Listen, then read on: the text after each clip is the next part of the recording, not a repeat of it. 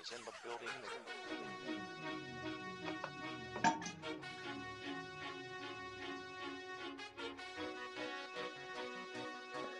Fala, amigos do Hard Count, aqui é Vicente Brasil. Estamos chegando ao nosso 15 episódio, um episódio movimentado. Finalmente chegou o draft. Finalmente temos novidades, né? As pessoas, dos atletas chegando aos times. Paramos de enrolar vocês com vários mock drafts e agora vamos falar de draft. Tô brincando. Foi um prazer desenvolver todo esse conteúdo que a gente desenvolveu nas últimas semanas. E agora vamos falar como é que foi esse draft, né? Movimentado, né, Dema? Você como é que se sente um Denver bronquiriano com esse draft pífio. E tudo bem por aí? Como é que você tá? Cara, tudo bem? Bom dia, Brasa, bom dia, Bado. É, bom dia, ouvintes no Hard Count, nossos seguidores no Instagram que essa semana participaram da gente né, na nossa live lá, comentando a primeira rodada. Foi, foi, foi bem legal, né? A gente esperava um número de de pessoas e a gente conseguiu dobrar a meta, então foi bem, foi, foi bem bacana, né?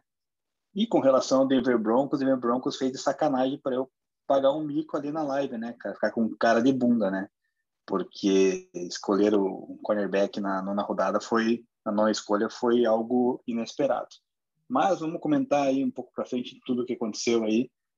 Então, deixar para depois para falar sobre as análises.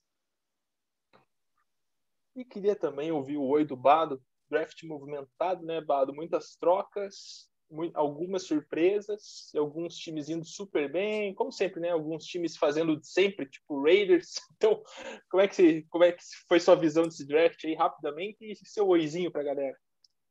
Bom dia, boa tarde, boa noite, Brasa Dema, ouvintes. Bom, acho que finalmente temos o resultado né, tão esperado, que a gente fez tantos programas sobre os prospects, depois sobre os mocks que a gente fez.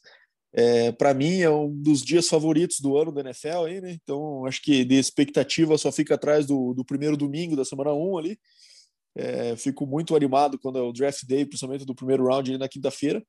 E eu acho que foi bem movimentado, né? Algumas, é, várias picks surpreendentes, inclusive no top 10 ali, que geralmente é algo que se consegue prever de forma mais fácil é, algumas surpresas e também alguns slides que a gente teve para o segundo round que a gente não esperava.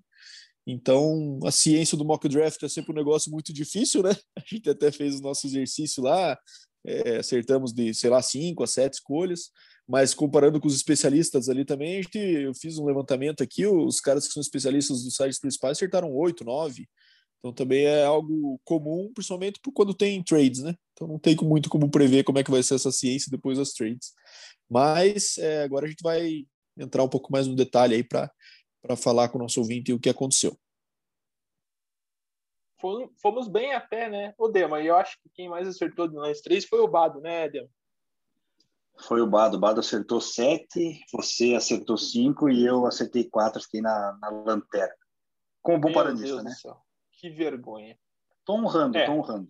Cara, o Se Paraná. Tivesse rebaixamento, né? É, o Paraná rebaixado, o David foi o último na divisão. Eu tô bem, cara. Tô, tô, tô numa maré boa. Dedo do pântano. O Barcelona, que era a tua salvação, também tá, tá embaixo. Perdeu pro Granada. Não tá fácil. Não tá fácil. E para começar, vamos sair dessa bad vibe aqui, né? Que droga de vida, né, Deminha? E vamos começar com o quiz do Brasa. E Estamos no episódio 15, como a regra diz. O quiz é sobre um camisa 15 aí que fez história na NFL. E a minha primeira dica eu vou deixar bem amplo ainda, porque aqui na nossa reunião aqui de pauta o pessoal já começou a tentar adivinhar.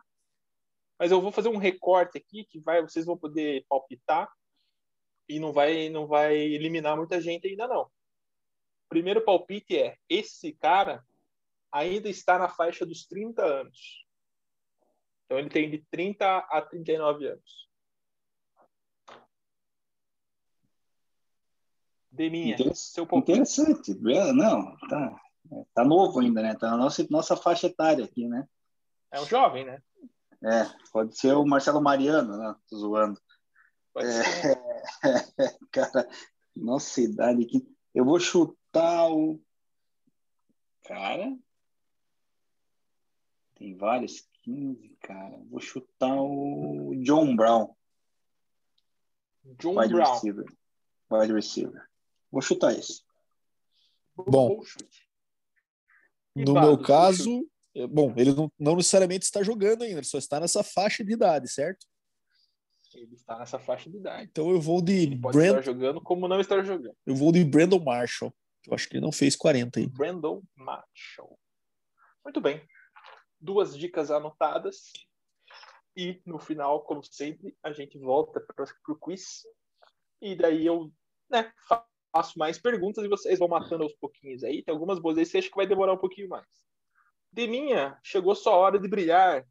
As quentinhas do Dema. Manda ver. Bom, as quentinhas do Dema essa semana vão virar quentonas, né, cara? E só temos uma e que já vai entrar na nossa pauta aí na sequência. Que foi a notícia na quinta-feira, pré-draft, do Aaron Rodgers solicitando uma troca do Green, Bay, do Green Bay Packers, falando que ele não quer jogar mais pela franquia, né?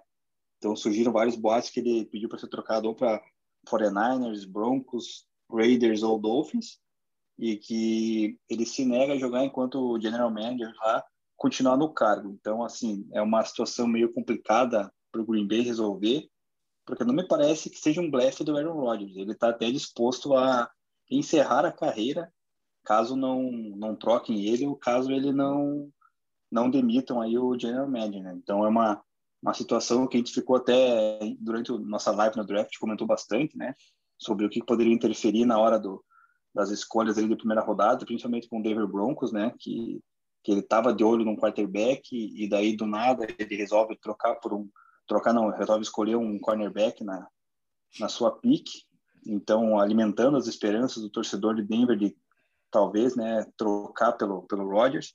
Então agora é aguardar, porque parece que tem uma umas cláusulas ali até junho de até primeiro de junho, que após o de junho reduz a questão de, de valores, enfim, o, o Bado pode complementar um pouco aí essa informação, mas assim, eu acho que de fato ele não vai jogar mais pelo Green Bay Packers. Isso para mim está meio decidido. Resta saber o que, que ele vai fazer, se ele continua jogando ou se ele vai parar em outra equipe. Bom, é... notícias, Bado? Não, eu só queria dar uma opinião, na verdade. Porque, assim, vamos falar bem a real aqui. O Rodgers é uma mala pesada, né? O cara tem um ego difícil de lidar. É, de fato, já é. Não é a primeira vez que ele dá um draminha, assim, por conta de, de insatisfação interna, né? Ele tá usando usando a, o status que ele tem, né, de tantos anos, para é, impor vontades pessoais, né? Mas, enfim, também ele tem um histórico que que faz com que fique difícil o Green Bay contra isso. Mas assim, é, já tiveram boatos no passado aí também na questão de, dele estar tá insatisfeito, dele ter sido um dos principais responsáveis pela saída do Mike McCarthy, e agora aparece com uma nova comissão técnica de volta é, essa treta aí, que não necessariamente é com a comissão técnica, aparentemente, né? Pode ser bastante satisfação do NFC Championship Game, mas é, draftado o Jordan Love, certamente, é algo que provavelmente pegou ele de surpresa no passado a ponto de não poder tomar uma atitude tão rápida assim, quanto ele está tomando esse ano de querer sair, mas principalmente ele não dá armas para ele, né? A gente, quanto tempo faz que a gente não vê o Packers investir num segundo receiver aí, né? Que é o que só tem o Devante Adams e o resto são vários coadjuvantes lá de, de pouco nome, né? Então isso com certeza está gerando insatisfação porque está jogando anos do, do prime dele, do, dos anos que ele poderia estar tá brigando por títulos fora. Enfim, eu acho que também o fator Tom Brady pesou, né? Ele viu o, o sucesso que o Brady teve indo para outro time, já ganhando o primeiro ano, indo para um lugar é, que ele consegue impor mais as vontades dele. Eu acho que o Rodgers está procurando uma situação mais assim, onde ele seja visto como o cara que o Green Bay é, não tem dado, na visão dele, o mesmo valor. Né? Então, ele já ele é da Califórnia, né? ele estudou na Universidade da Califórnia, então o 49ers era a primeira opção. Ele tentou fazer um movimento para né, esse lado, mas aparentemente não houve recepção por parte do Packers de nenhum tipo de proposta. E daí o 49ers seguiu em frente, pegou o Trey Lance na terceira, que a gente vai falar um pouquinho mais adiante. E daí ainda tem Broncos, Raiders e o Dolphins, até que se fala menos, mas ainda pode ser também uma alternativa que ele tem interesse em ir. Né? Mas é que o Deminha falou. Antes do primeiro de junho, acho muito difícil, ao menos formalizar isso, uma eventual troca antes do primeiro de junho, acho muito complicado, por conta desse cap hit. Ele tem uma diferença de 17 milhões no cap deste ano, se ele for trocado antes do primeiro de junho ou depois. Então o Packers, com certeza, primeiro, o Packers vai fazer jogo duro por si só, porque não quer se livrar do cara, né?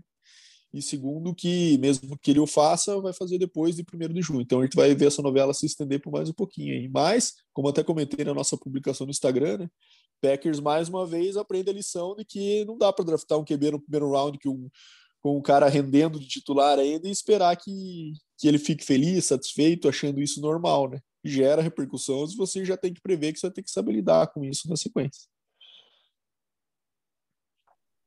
Verdade. E acho que também tem a questão das últimas decisões, né? Que ele você falou do ego dele, né? Mas acho que também ele usa isso como uma alavanca muitas vezes as decisões que, que o coach staff toma, né? Que nem a questão do chute, essas decisões recorrentemente aí perdendo em finais de conferência e tal. Então acho que também ele acaba usando isso como arma, né? Para barganhar as coisas assim também, né? Além da, do, dos companheiros de equipe. Assim. Exatamente. Então, assim, mas me chamou atenção porque foi uma bomba realmente, né? Ninguém tinha aparentemente essa informação esse boato, até que no dia do draft saiu essa decisão tomada, basicamente. Só que, claro, daí a gente não sabe do, da parte interna lá, se ele já vinha sinalizando e o pessoal estava encarando meio como blefe, como tentativa de negociação, algo do tipo. Mas, putz, é, situação horrível para o Green Bay, né? Porque o Jordan Love, ano passado não pegava nem banco, né? Os caras estavam preparando ele provavelmente para mais longo prazo, como fizeram com o próprio Rodgers com o Favre, né? Que ficou quatro anos no banco. E agora, se isso acontecer, ele vai entrar na, na fogueiraça ali, né?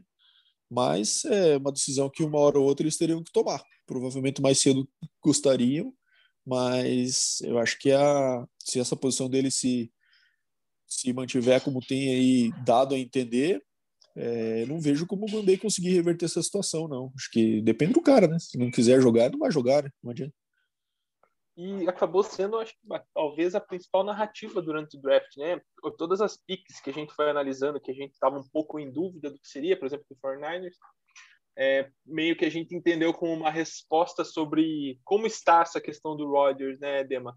Porque, por exemplo, ele teve a questão do Trey Lance, o próprio Denver não pegando o CB, a gente, eh, não pegando o QB, a gente pensa, pô, será que tem alguma coisa adiantada em relação a Rodgers e tal? Não sei se você ouviu mais algumas coisas de Denver lá sobre ele, Denise.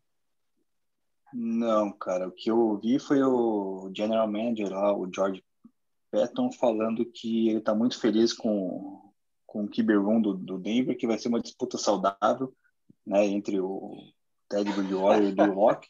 Mas, difícil é, dizer que é saudável, né? É, mas assim. Com o é Bridgewater é, é difícil dizer saudável. É o papel dele, né, cara? Ele tem que. No papel dele tem que falar isso, tem que Não, tá aparentemente manter ali que tá dando apoio para os QBs que tem, mas é, ficou meio nítido assim que ele ficou desconfortável quando perguntaram isso para ele na coletiva. Então eu acredito que ele deve estar tá tentando, né, de alguma forma, conseguir essa troca aí, cara. Seja com o Rodgers ou até mesmo ainda com o Deshaun Watson, né? Que pendente as aquelas acusações ainda tá, tá ali, né? Porque o Texans draftou até um quarterback no draft, já com também uma proteção para ter mais um QB ali de futuro, talvez. Então, assim, é, tudo depende agora de como vai ser essa negociação aí com o Rodgers, como vai ele vai se portar, né? Vocês questionaram a questão de ego dele, então realmente parece que o ego dele fala mais alto e, e eu acredito que vai ser feita a vontade dele, né? Independente de, das propostas que forem surgindo para ele ali de, de permanência ou não, eu acho que ele, ele vai, vai se manter firme nessa posição. Muito bem. Então vamos entrar na nossa pauta aqui, vamos falar do, do primeiro round do draft, né? Vamos, a gente combinou aqui de quebrar, né, entre as primeiras 10 escolhas, depois as, as, outras 10 e depois a gente vai fazer um apanhado geral aí do que foi o, o primeiro round, né? Tra talvez trazer até alguma coisinha ali do segundo também, que a gente sabe que é bastante conteúdo. Então, analisando aqui quem saiu no primeiro round, né, tem algumas lógicas aqui que foram cumpridas. Então, Jacksonville Jaguars pegou o Trevor Lawrence, isso estava sabido por todos faz três anos. Uh, Jets foi de Zach Wilson, que ao longo dessa composição do draft foi se estabelecendo também como uma troca que seria a, a pique que seria feita, né? Tinha muita dúvida se o Jets draftaria um QB, e com a ida do Darnold para Panthers, ele né, consolidou que seria um QB mesmo. 49ers era a grande história do draft também, né, que subiu a terceira posição e não se sabia qual QB seria Justin Fields. Teve os boatos do, do Mac Jones, e daí Trey Lance acabou sendo draftado. O Falcons teve o Kyle Pitts, que também já estava sendo bem cotado lá, né? Tinha dúvida um pouco sobre substitutos do Matt Ryan e tal. Cincinnati Bengals acabou optando por um wide receiver, o melhor da classe, Jamar Chase. Miami Dolphins foi Jalen Waddell, companheiro aqui do, do nosso amigo Devonta Smith em Alabama. Detroit pegou um tackle, né, o Sewell, para proteger lá o Jared Goff. É, JC Horn foi draftado pelo Panthers, que era uma pick também que a gente não, não tinha tanta certeza do que seria. Denver Broncos surpreendeu a todos com Patrick Surtain The Seconds aqui, um CD, todo mundo esperando um QB. E o Eagles fez uma troca com o Cowboys e pegou o Devonta Smith. E aí, Deminha, como é que ficamos aqui, cara? Deu a lógica aqui nas primeiras, né? E depois o, o 49ers acabou surpreendendo. Vamos falar desses três aqui rapidamente, com mais tempinho aí para o 49ers? O que, que você achou? Bom, a primeira e a segunda escolha já era, todo mundo sabia, surpresa nenhuma, né? Na terceira, que começou de verdade o jogo, então o 49ers ele indicou que pegaria Mac Jones ali quando fez uma movimentação, né? Adquiriu a terceira escolha, criou toda uma, uma expectativa, e daí nas últimas horas ali, nos dias anteriores, surgiu a possibilidade do Trey Lance e Mac Jones eles descartaram o Justin Fields, né? E daí, na hora do draft, eles realmente optaram pelo Trey Lance. Então, é uma escolha que até eu escutei, se não me engano, o Shannon Sharp falando que o, o Kyle Shannon ele, ele, tem, ele tem um sistema que ele trabalhou com com o Matt Ryan, com o Kirk Cousins, né? Um sistema mais um QB de pocket, que era o caso do Mac Jones, mas é que ele também agora ele poderia querer ampliar um pouco mais a sua a sua gama, né? Ampliar seu o seu playbook com jogadas com envolvendo o quarterback, né? E aí ele acabou optando pelo Trey Lance. Até foi uma uma escolha bem bem surpreendente, né? Porque todo mundo considerava o Justin Fields o, o atleta mais preparado a nível NFL ali do que Trey Lance. Acabaram optando por ele, né? Então vamos ver como é que vai ser agora com a questão que ele, ele vai ter que provavelmente vai vai ficar esse ano aí na de backup do Garoppolo, aprendendo um pouco mais e a partir do ano que vem a gente vai começar a ter certeza se foi uma boa investida ou não de, de, de São Francisco. Boa. Bado, você acha que ele vai chegar a jogar esse ano aí? Né? E como que, como que se enxergou essas três primeiras picks aí? Bom, eu enxerguei como acertadas, inclusive até a gente publicou o nosso ranking dos QBs ali, né, durante, antes do draft, e o Trey Lance era o meu terceiro ali no caso, então na questão de talento e que eu achei que deveria, sair é, nesta ordem, né, os três QBs, então para mim foi uma decisão acertada, o 49ers corrigiu a rota, né, dos boatos de Mac Jones, que teria afetado muito o draft se isso tivesse acontecido, o Trey Lance sobrando na 4, junto com o Justin Fields ainda disponível, ia com certeza mexer muito na questão do trade-up. Então acabou que isso fez com que a ordem com... natural, a ordem natural dos QBs acabasse disponível, Bado, o Denver Oi? teria pego um QB? É, é possível que sim, né? É, ou, ou pensaria com mais carinho sobre um trade-up para isso, né? Então, com certeza isso fez com que a ordem natural do, do, dos QBs e, e, provavelmente o planejamento inicial dos times lá na, antes da, da troca do 49ers é, voltasse à tona, né? Então acho que isso foi bem positivo. O Trey Lance, comentei aqui nos outros episódios, sou bastante fã. Cada vídeo que eu assistia, é, ele parece um cara mais é, com mais potencial, mais preparado. É, tem bastante experiência também em vários tipos de formação, que o Shanahan também tem um, tem um playbook muito amplo, né? são aqueles playbooks bem complexos e ele não só pela inteligência, mas pelo, pelo perfil atlético e também pela experiência que ele teve no college de poucos jogos, mas de bastante amplitude na questão de, de, de playbook, acho que é uma escolha acertada do 49ers. Boa demais. Eu também gostei. Achei que o Mac Jones aqui seria um exagero nessa posição. E agora vou puxar aqui até o Carolina, do 4 ao 8, que acaba sendo meio que também um pouco da lógica, né? Bado, o que, que você achou desses receivers ainda? Era uma classe bastante recheada né, de receivers e defensive backs, né? O que, que você achou do, da, da, das picks de Bengals, Dolphins, Lions, Panthers e Panthers? Depois a gente entra no Broncos aqui. Um é, detalhezinho. Bom, só comentando o Caio Pitts rapidamente, né? Acho que essa é uma pick bastante esperada, né? Acho que a surpresa seria se o Falcons, né, chegando mais próximo do draft, se o Falcons optasse por um QB. E daí passou atenção, depois da pick deles, passou atenção para os receivers, né? Que nós tínhamos três receivers de bastante potencial e saber que ordem eles sairiam. É, para mim foi uma surpresa o Jalen Weddle ter saído antes do Devonta Smith. Acho que dificilmente a gente viu alguns mocks, apesar de haver alguns boatos que tinham surgido de que o Dolphins de fato tinha o Jalen Weddle acima de, do, do Devonta Smith no board, né? É, muito por conta do tamanho do Devonta Smith, que acho que fez ele cair, né? Existiu, existe uma preocupação pelos times ainda pelo, pelo porte físico dele, dele não ser tão duradouro na liga por conta de ser um cara um pouco mais franzino. Né? Mas o Jamar Chase no Bengals, uma escolha do Bengals que é totalmente compreensível, a gente vinha falando sobre isso, né? que era ou era Chase ou era Sewell, né? para ou proteger ou dar armas para o Burrow. Viram que o valor do Jamar Chase ali era. E o Jalen Weddle no Dolphins na 6, a mim me surpreendeu, mas também é compreensível pela, pelo estilo do receiver, né? Ele é um cara de mais profundidade, de mais é, explosão. E o Dolphins já tem alguns receivers que são, como o Devante Parker, que são caras um pouco maiores, tal, que, que são aqueles receivers mais possessions. Eu acho que com isso tem a ver a queda do Sewell também, né, para a sétima posição ali, que para o Lions também é uma decisão é, questionável, na minha visão, porque eles têm também uma falta de peças ali off agora, assim, o Kennedy que foi para o Giants, é, o corpo de receivers está bem enfraquecido, né? É, mas acabaram que pegaram um talento importante para a linha ofensiva, né? Então é, o Lions também vai focar por é, imagino eu que vai ser um time com mais toughness, que é o que o, o novo head coach está pregando, então também um cara físico como o CEO também é importante. E fechando uh, nessa, nessa parte aqui, eu, o JC Horn, para mim, foi uma surpresa ter sido selecionado antes do Patrick Surtain, né? um cara que a gente via mais ali fora do top 10, no, no comecinho ali para Chargers, né? É, e acabou saindo na 8 como primeiro corner selecionado. Né? É, interessante essa escolha do Panthers, provavelmente fizeram um estudo aprofundado aí sobre entre ele e Patrick Surtain e viram que ele se encaixava melhor no sistema que o, que o Panthers está usando defensivamente. Então também foi uma pick que para mim foi uma surpresa, duas surpresas, né? Essa e o Jalen Weddle acima do Devonta Smith. Boa.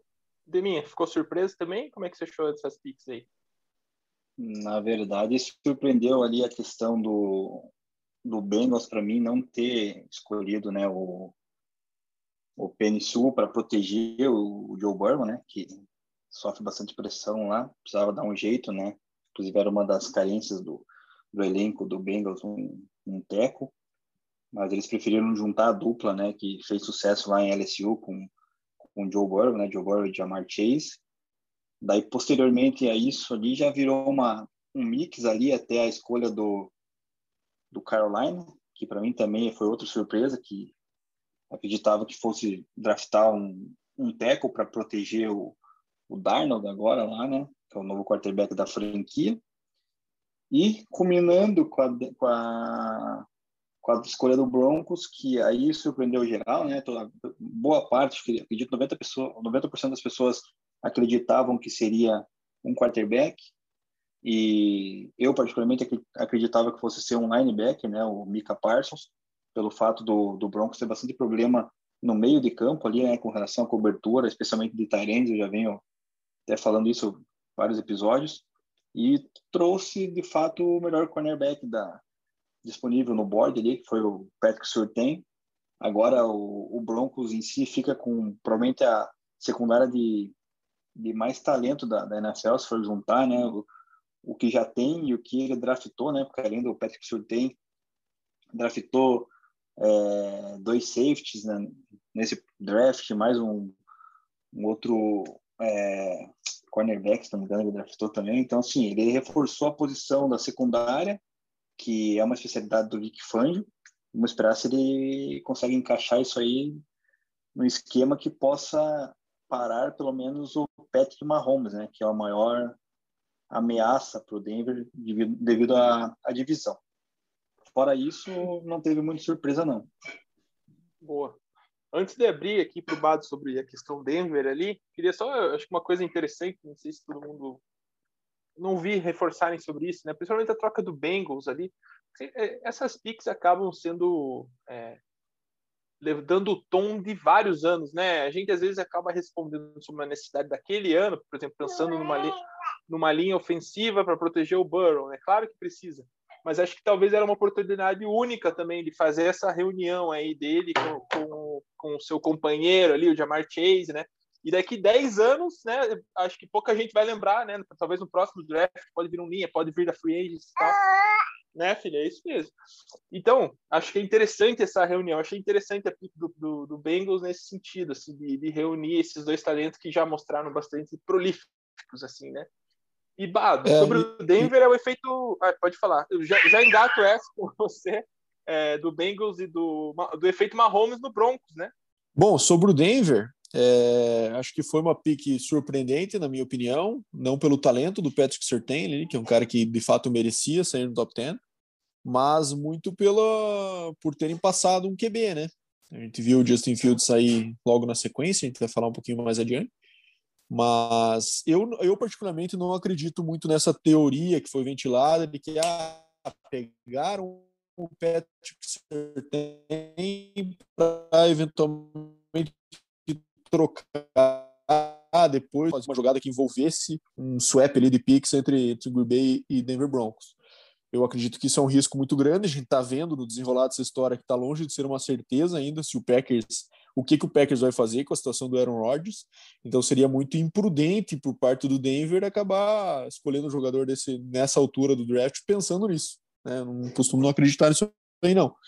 Mas é, o, o impacto do Mahomes é evidente nessa escolha, né? O Denver está com uma secundária agora bem recheada aí com Patrick Surtain, com Kyle Fuller, com Ronald Darby. É, já tinha também estendido o safety, o, o Simmons, né, durante a off-season. Então, é uma secundária que está bem reforçada. O Vic Fangio também é um cara que trabalha com muita questão de pressão, né? Tem bons pass rushers, pegaram o, o Bradley Chubb no quinto, na opção do quinto ano, o Von Miller retornando saudável. Então a defesa está muito forte, né, para segurar. Agora, querendo ou não, vai precisar ter um ataque que vai ter que entrar em algumas batalhas de shootouts aí nessa divisão que é muito potente, né, na questão ofensiva, né? A gente tem o Justin Herbert chegando, já tem o, o Derek Carr que também teve uma temporada bem decente no ano passado e Patrick Mahomes que não precisa nem comentar, né?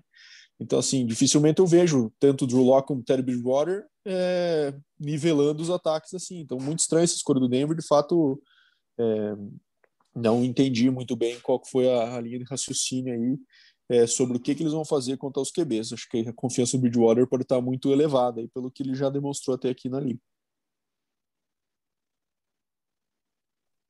Bado. E o Eagles? O Eagles subiu, né, para pegar um receiver que é um, um tópico aí que vem sendo discutido no Eagles faz um tempo, né? Nunca teve, dificilmente tem. Acho que o último que que eu lembro que era uma referência era o Jeffrey, né? Na época que eles ganharam o Super Bowl e tal. Como é que você viu essa, essa trade-up aí do, do Eagles? É, agora a comissão técnica é diferente, né? É interessante porque eles já tinham selecionado um receiver é, no ano passado, que é o Jalen Rigor, no primeiro round, também mais para baixo, é verdade, mas tinham. Então, agora tem uma dupla bem jovem, bem promissora, né? mas que vai depender muito da, do QB também, né? Do quanto o Jalen Hurts de fato vai ser esse franchise quarterback que o Eagles espera, né? É, eu gosto muito da pick do Devonta Smith. É, falei aqui diversas vezes nos nossos últimos episódios que é um cara de muito talento, muito versátil, é, apesar de, dessa questão do tamanho, eu acho que é um que, apesar desse porte, ele tem totais condições de ser um receiver 1 da NFL por, por mais de uma década aí, né? Então, é, eu gostei da escolha do Eagles é, ter, tinham a possibilidade, eventualmente, de se sondar em QB, eles tinham o Justin Field disponível na, nesse momento no board, mas acabaram optando por esse caminho, que mostra também uma confiança, pelo menos por esse ano, no Jalen Hurts. Eu já vou puxar aqui, então, a, Isso. a sequência da 11 até a vigésima escolha ali, né, que a gente dividiu nesses blocos ali, cara, e ali né, né, nesse intervalo houveram bastante trocas, né? O 11 primeiro lugar, que era do Giants, foi ocupado pelo Bears, né, que possuía a vigésima. Aí o décimo segundo, que era o Eagles, né, que havia trocado com o Dallas, o Dallas foi para a décima segunda, e o Jets, que tinha a vigésima terceira, subiu para a décima quarta, né, no lugar do Vikings. Então, pegando essa, essas trocas ali, o Bears, ele parece que ele realmente ele adquiriu o Andy Dalton, mas não está totalmente seguro de que ele possa ser o quarterback nos próximos anos, né? Então ele pegou o Justin Fields, que escorregou bastante ali, né? Então um abraço para nosso ouvinte lá, nosso seguidor Felipe Andreoli, que ele questionou, né, no nosso primeiro mock draft que a gente tinha colocado que o Fields ia sair na décima primeira lá pro Giants, pro, pro Patriots no caso, subindo, né? Então acabou acontecendo, né? Ele caiu, escorregou e agora o, o Giants, o Giants não, o Bears ele vai conseguir, né, um quarterback do futuro, né? Porque o Justin Fields tem um potencial absurdo. A gente conseguiu ver no Pro Day, acompanhar na carreira dele lá em Ohio State. Então pode ser o, uma, uma peça-chave ali para o ataque do Bears começar a se encaixar, né? Já pulando para a 12 segunda ali o Dallas Cowboys ali, depois o Bado, se quiser, ele complementa um pouco do Fields. O, Ô, Dema, o Dallas... só tem um comentário sobre o, a chegada do Dalton também, né? No Bears, que ele falou: ah, me prometeram que eu vou ser titular. Só que não falaram por quantas semanas para ele, né? É, e nem falaram se era para ser titular da pré-temporada apenas, né? Então. É, é, verdade. O potencial do, do Justin Fields, ao meu ver, é muito melhor que o Dalton, né? Então eu acredito que o, o Fields, diferentemente do Lance, o Fields ele já entra na NFL para virar titular aí nesse primeiro ano, né? Vamos ver como é que vai ser o training camp e tudo mais, né? E Bados, quer complementar aí primeiro para depois a gente puxar para o Dallas ali, cara? Não, sobre o Justin Fields, eu, eu, particularmente gostei muito da pick. Acho que era uma coisa que o Bears precisava fazer, né, para ter alguma chance de mudar um pouco essa tendência de ter sempre um ataque é, abaixo da média, um ataque é, no nível pedestre ali, né, em relação aos outros times. É, ele é um QB também que está acostumado a jogar no frio, né, em Ohio State, então também está é, tá acostumado a lidar com os elementos ali durante uma partida, o que é importante, porque Chicago é uma cidade que tem muito vento, né, neva, então vai enfrentar esses elementos aí, né, que sempre uma preocupação comum com o QB, que eventualmente nunca passou por isso, agiria, eu acho que o Justin Fields já tem essa vantagem, né, e o Chicago finalmente investe num QB é, que, é, assim, finalmente não, porque eles já investiram em outros como Trubisky no passado que não deram certo, né? Mas renova a esperança da sua torcida para ter um QB que vai ser o, o futuro da franquia, né? Que eles nunca tiveram. A gente falou bastante disso na nossa live, nos outros episódios, que o Bears nunca teve um grande QB assim, né?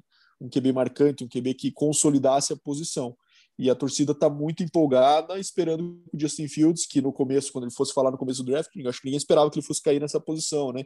Mas durante as discussões isso começava a acontecer e chegou na 11 primeira, acho que foi um bom fit para os dois lados aí, é, essa, essa troca para o lado do Berço. Então, pegando ali o, o, Dallas ali, né, ele trocou com o Eagles, ele adquiriu Parsons, né, foi até uma, uma surpresa, porque a necessidade maior do Dallas era um, um cornerback, e todo mundo apostava no Patrick Surtain, mas como o Denver tirou, eles acabaram optando pelo Parsons, até para sobrepor, acho, uma possível saída do Kyle Van Der Esch. É Kyle Van Der Esch, né, o nome do... Leighton Van Der Esch. Do Van Der Esch, então, que ele sofre muita contusão e tal, e, e declinaram a quinta, o quinto ano de, de contrato lá por ele, né, o Cowboys. Então, acho que foi nessa linha para tentar suprir essa ausência, né, Bado? Exatamente, acho que o, é, essa foi a dúvida que eu tive durante a PIC, mas já começaram a surgir as notícias que eles, é, com essa decisão de escolher o Micah Parsons, eles optariam por não escolher o quinto ano, né, a opção de quinto ano do Van que é um cara que já entrou na liga com problemas, né, existia essa dúvida, esse ponto de interrogação sobre ele durante o draft, inclusive vindo de Boise State, é, ele tinha um problema no pescoço, que para linebacker é, é, muito preocupante, né? Tanto que ele sempre usou aqueles necklace, aquelas proteções mais avançadas ali nessa região para proteger, mas aparentemente é algo que eu não sei, eu não tenho certeza se a contusão que está pegando recentemente para ele é essa, mas é, o Dallas aparentemente considera sério o suficiente para seguir em frente. Então segue com uma boa dupla de linebackers, né? Com o Jalen Smith e o e o Micah Parsons agora. O Micah Parsons é um talento generacional aí que eles falam, né? Então pode ser o próximo Ray Lewis, digamos assim, que sempre quando entra o middle linebacker de talento é a principal comparação, né? Então, gostei dessa escolha do Dallas é, diante desse cenário do Van Der Esch. E pegando aqui, daí né, na sequência, o Charles pegou um teco, né, que era uma das necessidades lá para proteger o Herbert, nada de, de muito surpreendente. Surpresa foi a 14 escolha, né, que o Jets subiu para pegar um teco para proteger provavelmente o Zach Wilson, né, que o Jets nessa remontagem aí acabou adquirindo, né, o Zach Wilson de QB e agora um grande teco que era o Vera Tucker, que a gente até considerou ele um pouquinho até mais para trás ali, mas um dos, dos melhores tackles ali da, da classe, né, Badu? É, o Vera Tucker acho que a gente pode considerar um dos melhores OLs da classe, né? Porque ele pode jogar tanto de tackle como de guard. Imagino eu que ele vai começar na liga de guard. Né? Então, acho que teve uma saída tanto do, do Rashawn Slater para o Chargers, também foi uma bela escolha, né? Dada a necessidade e a altura da posição. Acho que é um talento que poderia ter saído um pouco mais para cima e chegou no Chargers, que se viu muito feliz, certamente, quando essa possibilidade aconteceu. Vera Tucker também para proteger agora o Zach Wilson. Né? E daí, para a sequência, a gente tem também do, até a 20 ali. Um destaque que eu trago é o Mac Jones, né? Falando um pouquinho dos QBs que era algo que a gente projetava que poderia acontecer caso o Mac Jones de fato não, for, de fato não fosse selecionado pelo 49ers, e se consolidou, né? Então o New England aparentemente desiste daquela ideia de ter que trabalhar com QBs mais móveis, né? Que a gente imaginou que poderia ser uma tendência com a chegada do Cam Newton depois da saída do Brady e volta para o estilão do QB mais estático, né?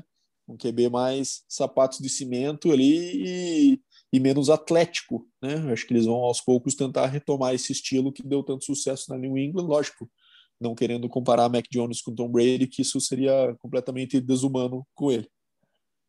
É, você pode comparar talvez o perfil atlético, né, da época que o Tom Brady chegou em New England e do Mac Jones chegando também. Mas fora isso, questão de qualidade só vai poder realmente comentar algo quando, né, Mac Jones jogar e provar dentro de campo se ele é capaz de, de quebrar recordes aí, como foi o Tom Brady, né? Eu pego daí no finalzinho ali da, desse top 20, cara, a escolha do Las Vegas Raiders, né? Sempre surpreendendo ah, sempre, a né? todos, né? né? Surpreendendo não, de... surpreendendo eles mesmos, né? A gente já está é. se acostumando com essas coisas.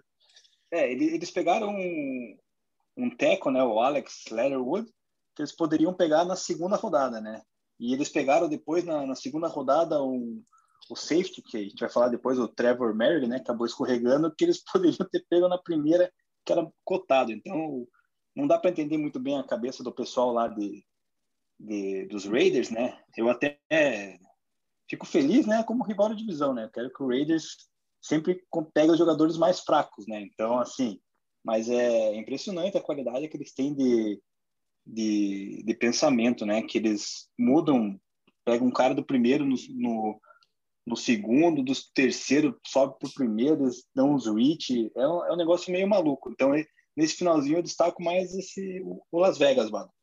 É, não dá para entender isso aí, né, cara? É, sinceramente, porque a gente até saiu um gráfico no momento do draft que o Raiders, o Alex Ledward tinha 60% de chance de estar disponível na pick do segundo round do Raiders. Então, por que você opta por fazer isso quando você pode pegar o cara no segundo round, né? É, e o Raiders repete isso ano após ano, dando reach no primeiro round em caras que poderia ter pego depois, ou fazendo trade down, ou selecionando no próprio segundo round, né? Então, não dá para entender, é muita confiança no talento do cara, a gente entende isso, né? Que, ah, eu, acho que ele tem talento para estar ali. Mas, cara, isso não serve de nada. Quando o restante da liga não acha, você está jogando pique fora, você está jogando talento fora para o seu elenco. Né? Então, assim, o Raiders repete isso ano após ano. Mayock está lá agora, que era um cara que era um guru de draft quando estava fazendo previsões aqui para o NFL.com, né? Quando ele trabalhava no NFL Network. É, e agora está como general manager lá. E, e o que, basicamente, não sei se é uma decisão dele, do Gruden, provavelmente em conjunto, mas isso se repete ano após ano. Né? Eu queria destacar também de minha duas picks desse, desse top 20 que primeiro o Zayvon Collins, né, que era um cara que no começo das projeções saía mais para o final, até eventualmente cotado para começo de segundo, e chegando mais próximo do draft, acabou subindo bastante o estoque, né, pelo, por ser atlético, aquele cara que já comentou várias vezes aqui que ele é, ele é grande, ele pode co fazer cobertura, mas ele tem talento também para pass rush pela velocidade, é um linebacker muito versátil, muito completo, é, estilo esse que o Arizona Cardinals gosta, né, pelos linebackers que já tem no elenco, e optou por trazê-lo para com a 16 escolha aí, que foi alta, mas é um cara também de bastante potencial. E é um pouquinho falar também do Kadarius Stone, né, que era um receiver que a gente não projetava no Giants, né? Pensava no Giants mais visando a, a linha ofensiva, principalmente, né? Ou eventualmente defesa, já que eles tinham é, ido forte na, no ataque na off-season e acabaram optando por colocar um parceiro aí para o Kenny Golladay para dar mais armas para o Daniel Jones. O Kadarius Jones é um, é um, receiver também de um estilo diferente, né? Um receiver mais estilo Percy Harvin, que a gente fala, rápido, elusivo. Então, uma pick interessante. Também achei um pouco de reach por parte do Giants nessa posição, pegar o Tony, mas eles devem estar seguros disso. Pois é. E daí, da, chegando do final do, do nosso primeira rodada, do 21 até a 32 aqui, tivemos alguma, algumas surpresas e algumas certezas também, né? Vou puxar aqui pelas, pelas certezas. A gente teve na 24 o Nadir Harris, né, no Steelers foi, foi bem cotado e se concretizou. Também tivemos o, de certeza, o Gregory Rousseau no Bills, que foi falado nas últimas horas ali, que seria um deficiente.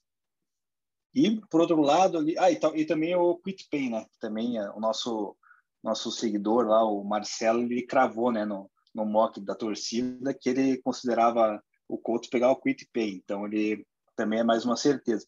O resto ali de, de surpresas tivemos, né? Na 28 o Peyton Turner no Saints, defensive end, que a gente nem citou ele em nenhum episódio, ele não estava... A gente citou vários outros.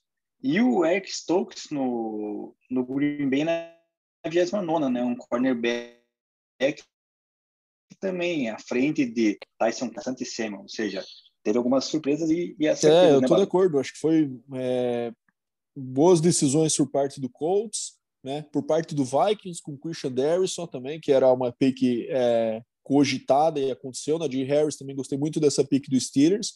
Lógico, o Steelers depende muito de, do enfoque que eles vão dar no jogo corrido, né? Mas é, eles precisavam do running back pelo seu elenco, né? E o running back da Alabama é sempre uma boa adição. Então acho que é um cara completo e foi acabou sendo o primeiro running back selecionado, mas o Etienne para o Jaguars, que também acho que é uma pick que pouca gente previa, né? Muita gente colocava defensive backs nessa posição para o Jaguars e acabou indo de running back, juntando ele com seu companheiro de time Trevor Lawrence, né? Então a, a fórmula de Clemson aí, que por sinal fica não fica longe de, de Jacksonville, é, eles estão apostando bastante nisso, nessa combinação. Eu gosto muito do Etienne, um cara de, de, um talento diferente do James Robinson, que é o que eles, que eles têm no elenco atualmente. Gostei muito da pick do Browns com o Greg Nilsson, né? É, o, Browns, ultimamente, nos drafts, tem feito um bom trabalho, indo contra a tendência que eles tinham no passado, né? De ter acumulado muitas picks, mas nos regimes anteriores não faziam muito com ela. Né? Então agora o Browns também tem Denzel Ward e Greg Nilsson de, de, de cornerbacks, uma dupla também muito forte, né, para reforçar a sua secundária. E os destaques negativos, eu concordo com você, Neminha. Tanto é, Peyton Turner, que é, é, um edge de Houston ali que pouca gente cogitava do primeiro round, e nós tivemos outros caras saindo no, no segundo round ali que, ao meu ver, tem mais talento, mas também não é incomum o Saints fazer isso. E, é, para mim, um destaque negativo também foi o Packers, é, Eric Stokes, saindo antes, inclusive, do seu companheiro de Georgia, Tyson Campbell, Eric Stokes chegou a ter nota de third round em, alguns, eh, em algumas análises de draft. Então, assim, o Packers também é um time que, assim como o Raiders, é, sistematicamente dá reaches no final do primeiro round em caras nada empolgantes. A torcida do Packers fica louca com isso, né? Pega esses corners, uns DTs, uns caras que, assim, daqui a alguns anos ninguém vai lembrar muito bem o nome, né? Lógico, algumas vezes dá certo, como é o caso do Jair Alexander, né? Que é um, uma estrela da liga já hoje em dia, é, que também foi selecionado nessa, nessa faixa do draft aí. Mas é, dá para entender muito por que, que o Packers não, não reforça mais o seu ataque, é, não dá proteção, não dá mais armas para o Rodgers nesse, nesse tipo de, de posição, que é um dos motivos que está gerando essa polêmica aí pelo, pela saída do Rodgers de Green Bay. Pois é, e fechamos esses 32 escolhas. É, a gente tem também uns destaques aí do, do pessoal que escorregou para a segunda rodada, né? E também o, os quarterbacks lá que você fez uma lista, né, dos melhores quarterbacks, classificando, ranqueando eles, né, digamos assim. Então, assim, de destaque de pessoal que escorregou, né? A gente tem o Jeremiah, o Uso Coramoa, linebacker, o Trevon Merrick, né, que eu citei agora, ele acabou inclusive sendo o terceiro safety a sair na, no draft, né? Ficou atrás ali do. Agora me fugiu o nome do. É o Javon Holland. Do Javon Holland, do Oregon. Isso. E, Oregon. e o. E outro safety que acho que não foi pro, pro, pro Falcons, né? Já te digo aqui. Na segunda rodada. Aí tivemos é, também. É o Rich Grant de UCF. Foi pro Falcons, foi, exatamente. Foi pro Falcons, né? Exatamente. Aí também tivemos o, o Asante Samuel, que a gente considerava ali, eu particularmente considerava bastante ele no, no Saints, né, pela necessidade de cornerback, que também escorregou, juntamente com o Tyson Campbell, que nós citamos né, no começo das nossas análises, o cornerback de Georgia à frente do Stokes.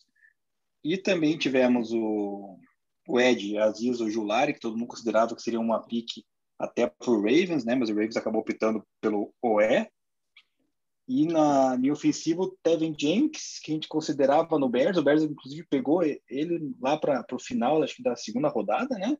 Conseguiu adquirir até num, num bom, bom valor, né? Bom, bom valor.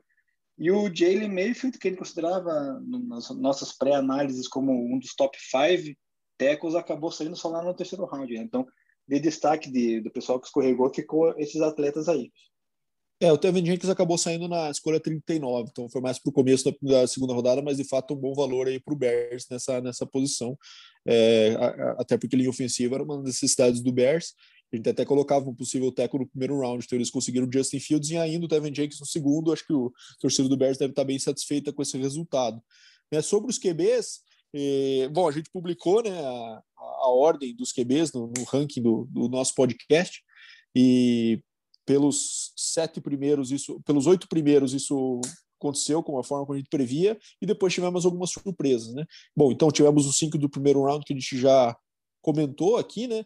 É, depois do segundo round tivemos Kyle Trask indo para o Buccaneers, que é um spot muito bom para ele, né? Para ficar alguns anos aí se lapidando é, é, atrás do Tom Brady e eventualmente ver se ele tem a, a, condição. É um estilo parecido, então acho que ele pode aprender muito com o Brady e no sistema do Arians, que exige muitos QBs de pocket com o braço forte. Né? O braço do, do, do Kyle Trask é algo questionável por alguns analistas, mas eu entendo que ele tem bastante potencial e bastante valor nessa posição, que foi a última no segundo round para o Buccaneers. É, depois disso saíram Kellen Mond e Davis Mills, né? É, pro Kellen Mond para o Vikings e o Davis Mills para o Texans, né? O Texans, como você comentou no começo, Demi, pode estar tá pegando isso como um, seguro aí para uma eventual saída do Deshaun Watson. O Davis Mills é um cara de bastante potencial, mas que sofreu com muitas contusões. Ele teve mais uma contusão de ACL de, de LCA rompido no, durante o college, né? E depois disso, duas surpresas. Para mim, o, o Saints, assim como fez o primeiro round, um reach inexplicável no William Book, que é um QB pequeno, um QB de braço fraco, é, que apesar de ter uma produção em Notre Dame, é, para mim deveria ser sétimo round, e olhe lá, né? É, e, e, o Saints acabou pegando ele na quarta rodada. Assim, lógico, a gente até falou de é, baixinho, braço fraco, dá uma lembrança do Drew Brees dos últimos anos de carreira ali, né? Mas, cara, é inexplicável você pegar um QB que tem um valor tão baixo numa rodada tão alta, né? Podia reforçar seu elenco de forma mais, mais é, eficiente em outras posições e pegar um pouco mais tarde. Mas é, deviam ter alguma posição que tinha mais times interessados nele nesse momento. E é, o último QB a sair, né? É, eu achava que sairia o Felipe Franks, ainda que é um projeto um QB alto, um QB forte, mas acabou sendo não draftado. E, e o que eu achava que não seria draftado foi, né, que é o Sam Elliger, de Texas, que é o Tim Tebow aí do, sem carisma, né? Ele é um cara é, power runner, é, é um estilo de, de, um passador que ainda tem muito a se desenvolver, não é preciso, então, assim, bastante pontos questionáveis e ele acabou sendo selecionado até no sexto, na sexta rodada pelo Colts. Né? Então, acho que o Colts, não sei se está pensando em utilizá-lo é, como aqueles QBs de short yardage, né? É, que a gente vê, viu o Tibo, inclusive, fazer algumas situações quando ele foi para o Jets, né? Se eles pensam em usá-lo assim, o Colts fez isso no, no, ano passado, quando tinha o Philip Rivers e o, e o Dorset, é, que eles faziam a, aqueles sneaks ou jogadas que envolviam corrida com, com outro QB, né? Então pode ser que eles tenham querendo manter isso com o Carson Wentz e o, e o Sam Ellinger, mas me surpreendeu essa escolha porque eu achei que ele não tinha talento como passador o suficiente para, para ser draftado e acabou saindo no sexto round. Bom, para quem não percebeu ainda, dei uma, uma de apresentador enquanto o Brasil estava ausente por uns minutinhos. Muito Agora ele já vai. bom, Dema. Foi ótimo. Perdi minha profissão, cara. Tchau. cara, é, eu ia até, né, claro, quando o elefante está na sala, temos que falar sobre ele, né? Eu perdi os minutos aqui da transmissão, até peço desculpas aos nossos ouvintes, aos meus companheiros de bancada, porque mas com certeza vocês vão se solidarizar comigo. Sou um pai novato no meio de uma pandemia, tive que arrumar algumas coisas, trocar algumas fraldas, levar alguns lixos e preparar algum almoço aqui. Eu sei que a gente tinha combinado horário, mas deu uma confusão paternal aqui que tive que assumir. E perdi, estava ouvindo tudo, né? Só não estava falando porque estava uma barulheira aqui em casa. Então, voltei, voltei com tudo e concordo com vocês. É, vamos seguir aí, galera. É, e sei que agora, para encerrar essa análise do draft, temos aqui é, um destaque positivo e um negativo que, que os meninos separaram ali. Vou começar pelo Dema. Dema, qual, qual foi o destaque positivo aí do draft? Vamos fazer os dois positivos e depois vamos para os dois negativos. O que, que vocês acham? Deminha, tra, traga o positivo. Para mim, o destaque positivo desse draft foi o New York Jets. Eles tinham necessidade de quarterback, running back, cornerback, um guard e defensive end, eles praticamente preencheram todos os spots que, que precisavam, adquirindo o Zach Wilson, o Vera Tucker, pegaram o Michael Carter, o running back, que era North Carolina, é, pegaram também o cornerback Pinnock e também adquiriram o extra, né, um Elijah Moore, ou Moore, não sei, wide receiver lá de ou, ou Mississippi, né? Isso mesmo. Ou Miss, exatamente. Ou seja, foi um bônus para o Jets, cara, que já vem se reforçando bem na oficina, como eu já havia mencionado. Então, assim, para mim o positivo foi o Jets, que eu acho que vai começar a querer incomodar lá na divisão que conta com Bills, Pets e Dolphins. Do meu lado, eu coloco o Cleveland Browns como destaque positivo. Acho que é, a pick do Greg Nilsson foi bem interessante no primeiro round, né? E é, muito pelo valor que eles conseguiram na pick 52 com o Uso Coramodo de Notre Dame, que era um cara cotado em first round, em alguns momentos até a primeira metade do first round, e eles conseguiram, com um trade-up, pegá-lo na pick 52. Então, duas, é, dois reforços importantíssimos na linha ofensiva é, na, na, linha defensiva, perdão, é, ele joga de linebacker, mas mais naquela situação de pressão, né, que vão adicionar essa defesa que é forte e está se tornando mais forte, já que o Browns tem muito investimento no ataque, né, com contratos altos, então é importante que os talentos defensivos venham do draft e essas duas picks resumem bem é, a, a efetividade que eles tiveram nesse draft para isso. Muito bem, concordo com vocês. Acho que é muito retrato um pouco do front office desses times, né? Que deu um frescor, né, para essa construção, né? Robert Saleh no Jets já começando a dar uma carinha para a franquia aí, e me pareceu ele como um cara de defesa, ele apostou mais nos defensores ali pinçados a dedo ali nos rounds mais para trás e tal, e aqueles grandes destaques ofensivos ele já trouxe nos primeiros rounds ali, né? E Cleveland também, né? A questão do general manager lá, que é ovacionado em Cleveland também. Ele sempre, desde que chegou, toma boas decisões. E vamos para a parte ruim do, do draft aí, Dema. O que, que foi de, que, que aconteceu de errado? Eu acho que tem um palpite que você vai falar. Cara, não vou falar do Denver Broncos, poderia mencionar, mas não vou falar do Denver. O negativo, Corporativista. O negativo para mim foi o New Orleans Saints, né, cara? Eu tinha necessidades ali como wide receiver, cornerback, né, um safety eles draftaram esse Peyton Turner, que a gente não falou dele, e eu particularmente não ouvi falar dele. É, pegaram o Pete Werner, inside linebacker, na segunda rodada, e sendo que tinha outros ali disponíveis no, no board. E não pegaram né, o, o cornerback de, de elite, digamos assim, e nem o wide receiver, né? E daí, acho que na quarta rodada, se não me engano, né, Bado? Eles pegaram o Ian Book, o quarterback lá da, de Notre Dame. Notre Dame cara, sem necessidade, né? Até tinha necessidade se eles fossem pegar um QB ali, um subisse para pegar um Justin Fields ali, brigar por o Mac Jones, não o Ian Book ali, né? Então, Concordo. acho que para mim o, o New Orleans Saints pisou na bola aí, cara, e foi o destaque negativo da rodada. Bom, do meu lado, vou para o Green Bay Packers, né? Até comentei um pouco na, no final ali, mas a pick do Eric Stokes para mim é muito ruim, né? É uma pick de, de baixo valor para essa, essa rodada, então, assim, um reach para mim considerável. E mais uma vez eles não, não deram receivers para Aaron Rodgers, né? Pegaram a Mario Rodgers na terceira rodada, então certamente um projeto. E é um cara que, é, mesmo em Clemson, ele não não era não se destacava muito por uma rota de uma árvore de rotas completa, né? Ele pega mais um bubble screen, jet sweep e posts. Né? Então exige, exige bastante lapidação ainda, coisa que o Aaron Rodgers com certeza precisava de alguém mais pronto para ganhar agora, né? É, enfim, para mim, as, os drafts do Packers nunca me empolgam, dificilmente eu, eu gosto do, do estilo que eles adotam, em especial no primeiro round. E esse ano também, para mim, fica uma nota aí C- para o draft dos nossos queridos Green Bay Packers. Ficou feio. E o Sean Payton, para mim, desde que ganhou, só faz besteira, na minha visão. Desde dentro de campo como fora, sei lá. Não vou muito com a cara desse cara aí, não. E não sei, eu acho que vocês têm algo para comentar, mas não temos mais tempo. Bado, traga sua notícia divertida. Bom, vamos lá. É, tem um fato curioso nesse draft, né? Dois, né? Eu vou comentar aqui. Primeiro que o New York Jets draftou dois jogadores com o nome de Michael Carter, um deles de Duke, outro de North Carolina. Acho que não deve ter acontecido isso outras vezes na história da NFL os jogadores nomes iguais. Hoje eu vi uma postagem legal disso, os dois com aquela, sabe aquele meme do Homem-Aranha que tem vários, daí os dois com a é, carinha é. dos Michael Carter se apontando.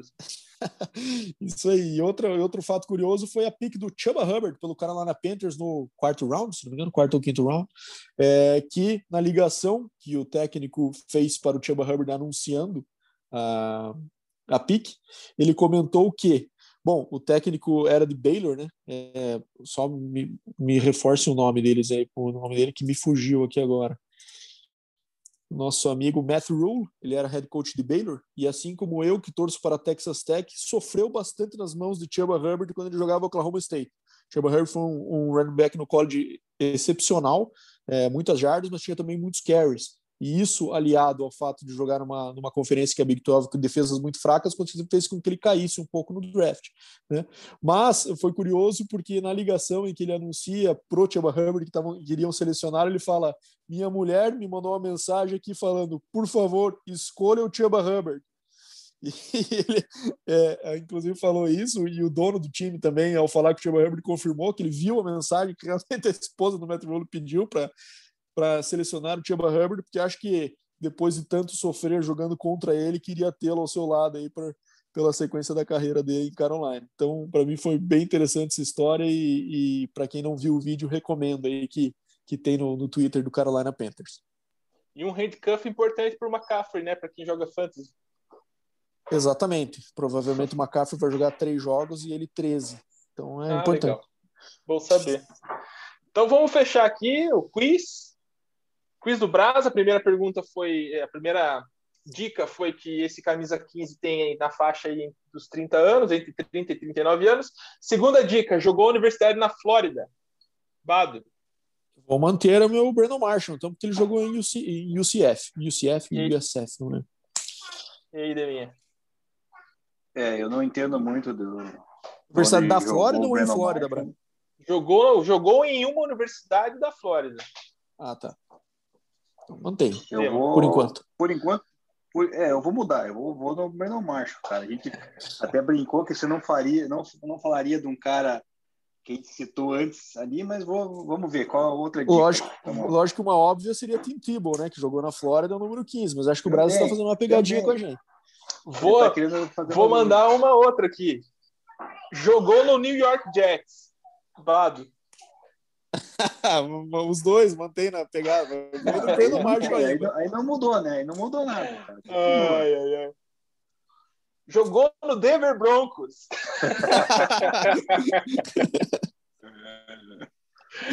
Última dica para matar, então. Era wide receiver.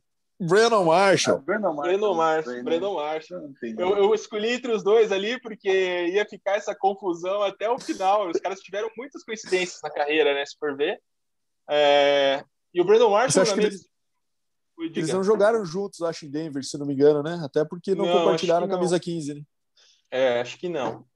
E o Brandon Marsh, para mim, acho que da nossa geração que a gente acompanhou aí, talvez tenha sido um dos grandes wide receivers. Aí levou o azar de nunca ter ido a um Super Bowl aí. Não lembro, acho que não jogou nenhum Super Bowl, né? Mas com certeza não ganhou nenhum Super Bowl. É um cara aí que detém recordes né, de, de recepções em jogos e tal. Foi um cara que conseguiu 55 recepções em cinco jogos, é o recorde até hoje na NFL, eu acho. Teve o segundo é, maior número de recepções no jogo, né? Só perdeu para o Terrell Owens, que teve 20, ele teve 18 no jogo.